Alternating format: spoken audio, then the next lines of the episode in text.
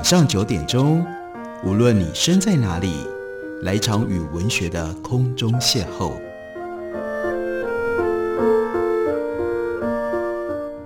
杨照谈书，邀您一同遨游文学世界，认识古今中外的经典之作。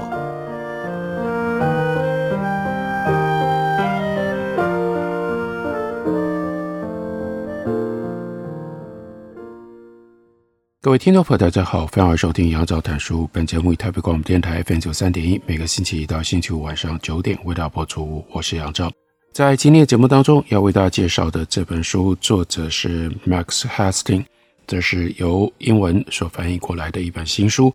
八旗文化出版公司刚刚出版，书名是《越南启示录》。这本书呢，一共有上下两册，这是关于从一九四五年到一九七五年。越南的历史当然聚焦，主要是在越战所形成的一本非常详尽的记录。在这本书的中文副标题，也就指向了书里面所要呈现出来的重要的主题，那就是这段时间三十年当中的越南是美国的梦魇，也是亚洲的悲剧。在美国的梦魇方面，Max Hastings，Max Hastings 他就特别告诉我们。这中间一个重要的分界点是1967年，因为在那个时候开始出现了等于是两场同时进行的越战。第一场是美军打的那一场越来越激烈的战争，第二场则是在美国的国内闹得越来越凶的反战示威。CBS 电视台播出了一个节目，叫做《The Smartest Brothers Comedy Hour》，但是这个节目呢，却突然之间意外爆红。以我们现在二十一世纪的标准来说，在这个节目当中所出现的嘲讽谩骂，啊，其实呢还是尺度很保守的。但是呢，光是是不是应该要邀非常有名的反战的民歌手 Peter Seeger 上这个节目，就引起了一场轩然大波。Seeger 上了节目，而且唱了一首发人深省的民歌，歌词里面就特别讲到。我们已经陷入淹到腰部的泥沼，但那个大傻瓜还要我们往前走。这首歌歌词本来讲的是陆军的一个排，在一九四一年，这原来是第二次世界大战在路易斯安那一次演习的故事。但是当 Peter Seeger 唱这首歌的时候，所有人听到的都相信歌词是在挖苦，是在讽刺越战以及那个大傻瓜战胜总统。那一年的春天，一九六七年，在嬉皮风潮和都市新时代拥抱毒品和性开放的推波助澜底下，反对美国卷入越南成为全民运动。留着一把大胡子的嬉皮领导人 Jerry Rubin，他说：“年轻人跟统治这个国家的老人正在打一场仗，这就是为什么说还有另外一场越战正在美国的国内在如火如荼的展开。”以甘乃迪家族跟他们的亲友，例如说 Arthur Schlesinger 或者是 Jeb Bush，他们为首的名流显要纷纷出面反战。重量级的反战人物包括了 John Betts、Bob Dylan、Norman Mailer，还有 Jane Fonda，以及很有名的儿科医生 Benjamin Spock。另外有 Bertrand Russell 这位在第一次世界大战就已经成名的。反战人士也是英国二十世纪最有名的哲学家，另外还有艺术家、学者含大西洋两岸左派的人士，外加黑人民权运动领袖，例如说 Martin Luther King，他在一九六七年的八月，他就宣称，詹森所说的这个大社会已经在越南的战场上中弹身亡了。那一年的四月，资深的外交官 Ellsworth Bunker 在出任美国驻西贡大使的国会听证会上，重申美国的越战目标是建立强而有力的自由南越，而 Fulbright 这是美国的非常重要、非常有名的参议员，就在听证会上问 Bunker：为了要保护一千五百万越南人的自决权，对我们自己的国家造成了这样的损伤，值得吗？反战示威的规模一直不断的扩张。到了那一年的十月，有五万的示威者聚集在华府。当局也部署了一万名的军队来保护五角大厦。参议员 Edward Kennedy，这是 Jack Kennedy 的弟弟，他就宣布，没有任何一个伟大的国家能在毁灭他国的土地跟生活方式之后，还要迟延为其他的另外这个国家赢得自由和民主。那支持越战的人自视为爱国者跟反共斗士。《纽约时报》刊出了一名刚从越南回到美国的改革派犹太教领袖，他说：“凡是攻击政府的人，都在帮着拖长这场战争，把美国描绘成为侵略者，把越共跟北越描绘成为无辜的牺牲者，让河内那些鹰派正中下怀。另外，这是保守的教徒们，圣经长老派的创办人卡马金泰则说。”越战是一场正义跟神圣之战。另外呢，福音派的周刊《Christianity Today》今日基督教报，它的编辑也主张应该要对于北越加强轰炸。那另外一部分受到刺激，反战的支持者也越来越走向极端。示威者高唱：“：“Hey，Johnson，你今天又杀了多少人呢？”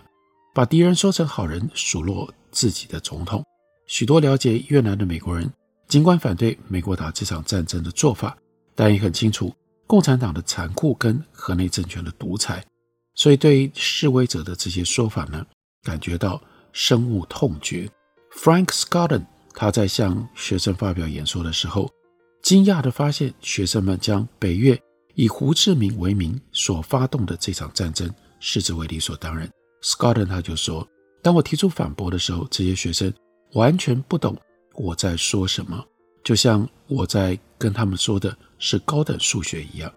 军方在一次记者会当中提出美军飞行员战俘惨遭酷刑的证据，一名反战的示威者竟然宣称这是美军飞行员罪有应得，因为他们本来就不应该攻击北越，让与会的参谋首长联席会议的主席震惊不已。那个时候，美国的外交教父 Henry Kissinger。他就说，美国的知识分子有一种永无止境的受虐待狂心态，对他们而言，东西方关系出现的一切难题，都是美国的愚蠢或者是顽固所造成的。美国国内反战浪潮的高涨，特别在大学校园造成了重大的后果。当越战展开之初，虽说不少的美军官兵在战场上表现不佳，对于战事也漠不关心。但大体上，美军都能够将这场战争视为不受欢迎，但是必须要完成的任务。但是，就是从一九六八年开始，这一切改变了。老兵反美，取代他们的年轻新兵，许多都受到了反战风潮的影响。他们缺乏斗志，对于战争也毫无信心。当军援顾问团简报官提出报告说，即将从美国调来的几个营。有一些受到大学教育的年轻官兵的时候，将听简报的 Abrahams 将军心想这很好，但是他手下的一名参谋立刻泼了他冷水，说更多的大学生也就表示有更多的官兵能够写信给他们的国会议员诉苦抱怨。我们看到激起美国国内如此反战情绪的，主要是理念原则问题，还是为了要逃避兵役？兵役当然就使得许多美国的青年激烈的反战，因为征兵会夺走他们两年的青春，说不定还会让他们送命。统计数字显示，被迫前往越南打仗的美国人相对不多，在越战那一带的两千七百万役龄人口当中，有两千五百万人并没有开过一枪一弹。不过，那些奉召前往越南服役的大约两百一十五万的美国人，其中，有一万七千七百二十五人死在越南，大多数的美国人在民调当中认为，这些战死的同胞冒着生命的危险，在错误的时间跟错误的地点打一场错误的仗。支持越战的人强调，只有百分之一的伊犁美国人没有做征兵登记，拒绝前往越南的人也同样占比很小。不过，他们忽略了另外一项重要的事实，当时。美国有很多可以合法逃避兵役的法律漏洞可以钻，一直到一九六六年之前，一男只要结婚就可以不用服兵役，青少年结婚的案例因此增加了百分之十。还有一些人干脆一直留在学校里，也可以因此不必当兵。例如说，美国的两位前总统 Bill Clinton 还有 Donald Trump，他们都是利用这种方式没有去当兵。耶鲁大学的校长 Brewster 就曾经指责过这一群人假求学真逃兵，毁损了教育的目标，让国家的精神蒙羞。奉命在越南服役的 Don Graham，他回忆，他父亲的那一代喜欢用某一个人是否曾经打过第二次世界大战。作为论断这个人人品好坏的标准，那他就说：“我父亲永远忘不了 Hubert Humphrey 是留在家里不当兵的。但是在越南，我碰到的那些服役的人，几乎没有一个念过大学。我发现我们这一代人，只有那些念过法学院而不去当兵的，才算是成功人士。在当时的情况底下，基本上四个大学生当中。”就有一个家长，其中的一个人的家长鼓励儿子逃避征兵。有些大学生故意用偷牛、吸大麻或者是杀老鹰等犯行来获罪，借此以品德的问题为由而免服兵役。那个时候，连同性恋也在免征之列，所以一些年轻人以原则为由反对兵役。第一起举行仪式。焚烧征兵卡事件出现在一九六四年，最后呢，一共有五万名反战青年，他们毁损了征兵卡，躲了起来。然后呢，有各式各样逃避的方法，有的人躲进山区，在树屋里住了六年。另外有明尼苏达州的一名青年，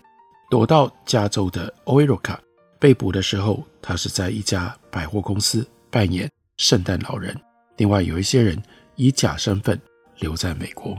所以这是越战所造成的另外一种强烈的伤害，非常深刻的伤害。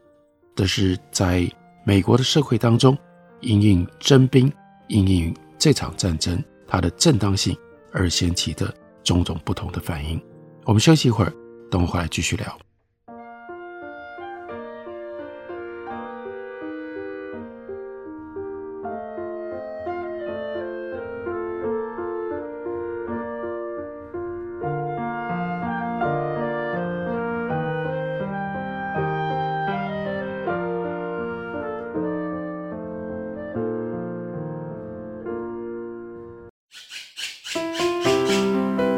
大家好，我是刘克襄。亲近自己的城市，找回城市的温暖。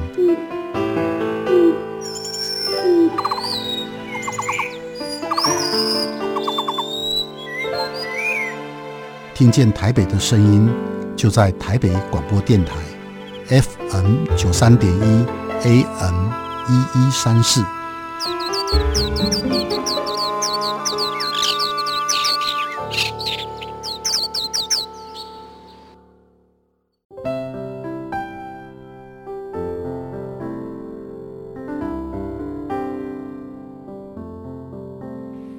见台北的身影，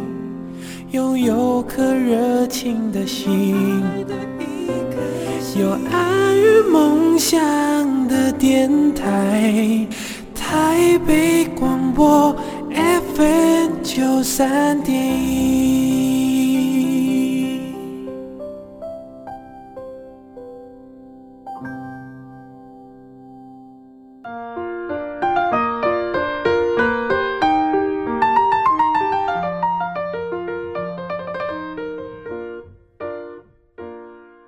感谢你继续收听《杨照谈书》。本节目以台北广播电台 FM 九三点一，每个星期一到星期五晚上九点，为大家播出到九点半。今天为大家介绍的，这是 Max Hastings 他所写的《越南启示录》（一九四五到一九七五）这本书。当然，很重要的焦点是放在越战上，因为越战结果就使得这三十年当中的越南成为美国的梦魇，也变成了亚洲的悲剧。我们来看一下。一九六八年发生了什么事？对于当时身在越南的任何一个越南人或者是美国人来说，那是一个永远忘不了的中国新年。如果有人用这种方式发问，你就知道他在问的是什么。问说那一个 Tet，这个 Tet 是越南文当中的春节的意思。你在哪里？他指的一定就是一九六八年一月三十日以及那之后的几个礼拜。李隼亲自负责在南越发动了攻势，这项攻势最后以失败告终，损失惨重。李隼原来以为共产党这项攻势能够在南越各地引起民众的暴动，结果只有几百名的南越人响应。换成在一个开放社会，这样的惨败会让主导人垮台。名誉跟信用扫地，不过结果是他却迫使美国总统林登·江森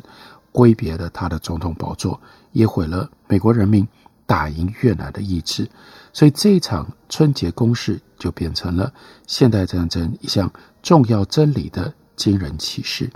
军事标准不能够完全，甚至不能够在重大的程度上决定战争的成败，认知才是真正的关键。而发生在一九六八年二月，这次事件成为美军的一项认知惨祸。共产党只不过展现出将南越推入毁灭跟死亡的能力，就能够稳操胜券。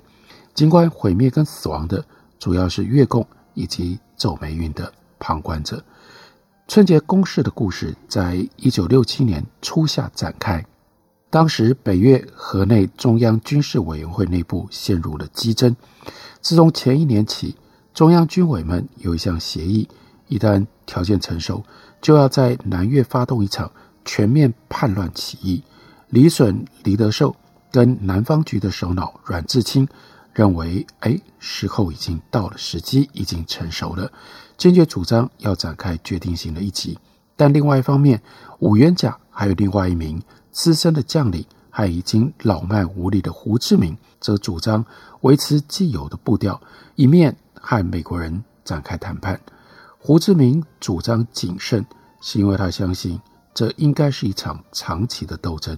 大举发动攻势会招致重大的损失，也会削弱共产党的战略地位。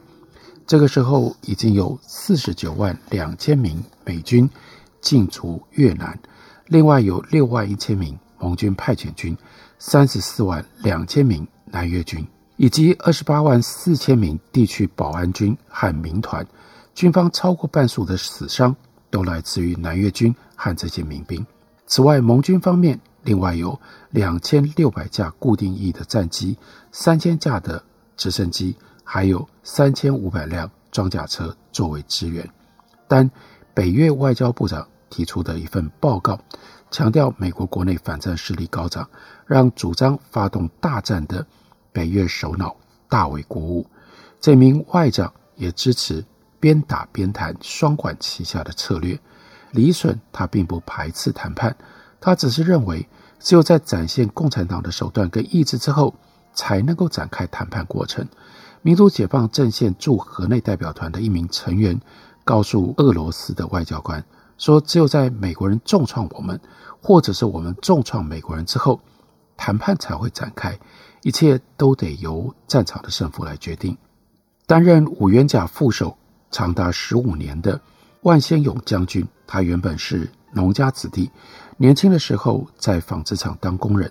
他几乎不识字。这个时候的万先勇，因为不满五原甲对他凡事操控，转而支持李隼的春节攻势计划，成为计划的主要策划者。但也因为万先勇的关系，使得这项计划。混乱无章。那一年的六月，前进派终于占得了上风，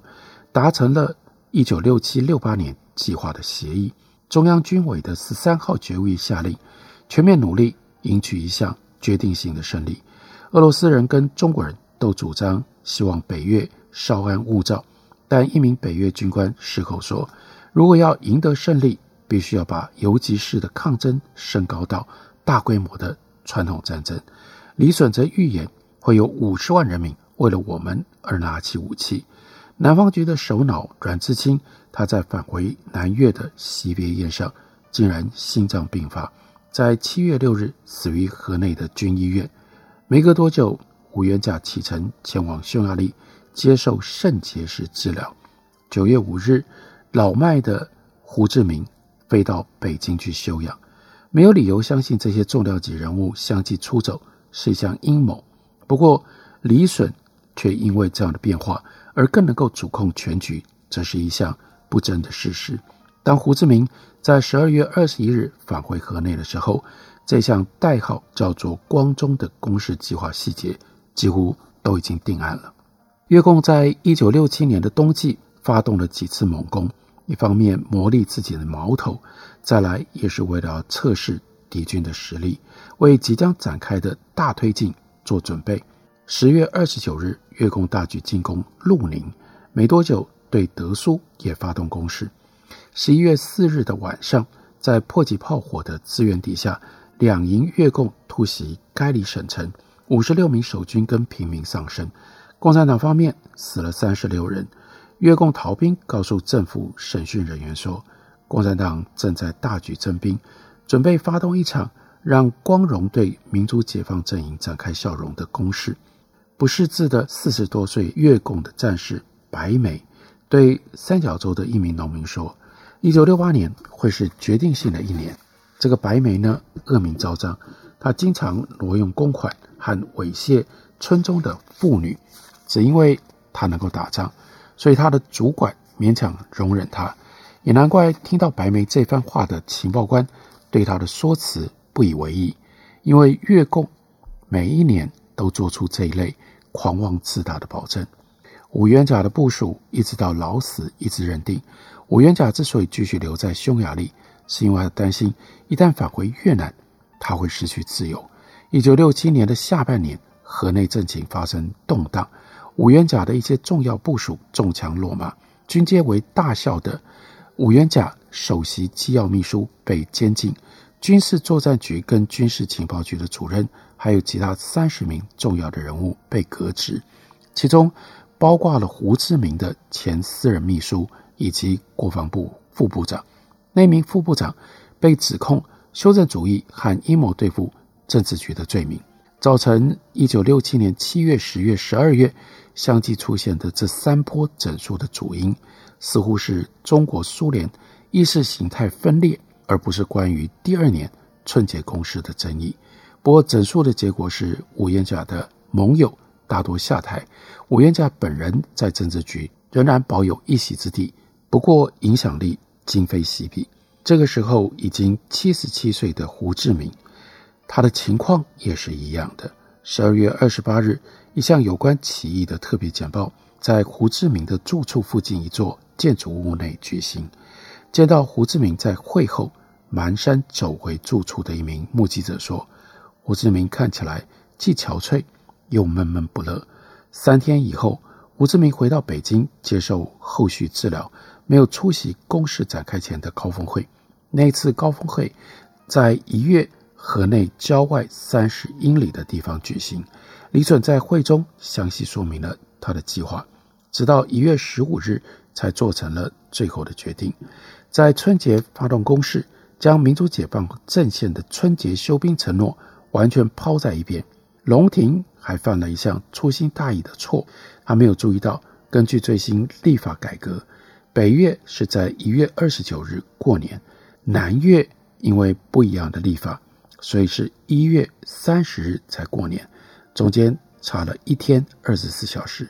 这项混淆造成春节攻势无法同步展开，有些地方发动得早，有些地方发动得晚。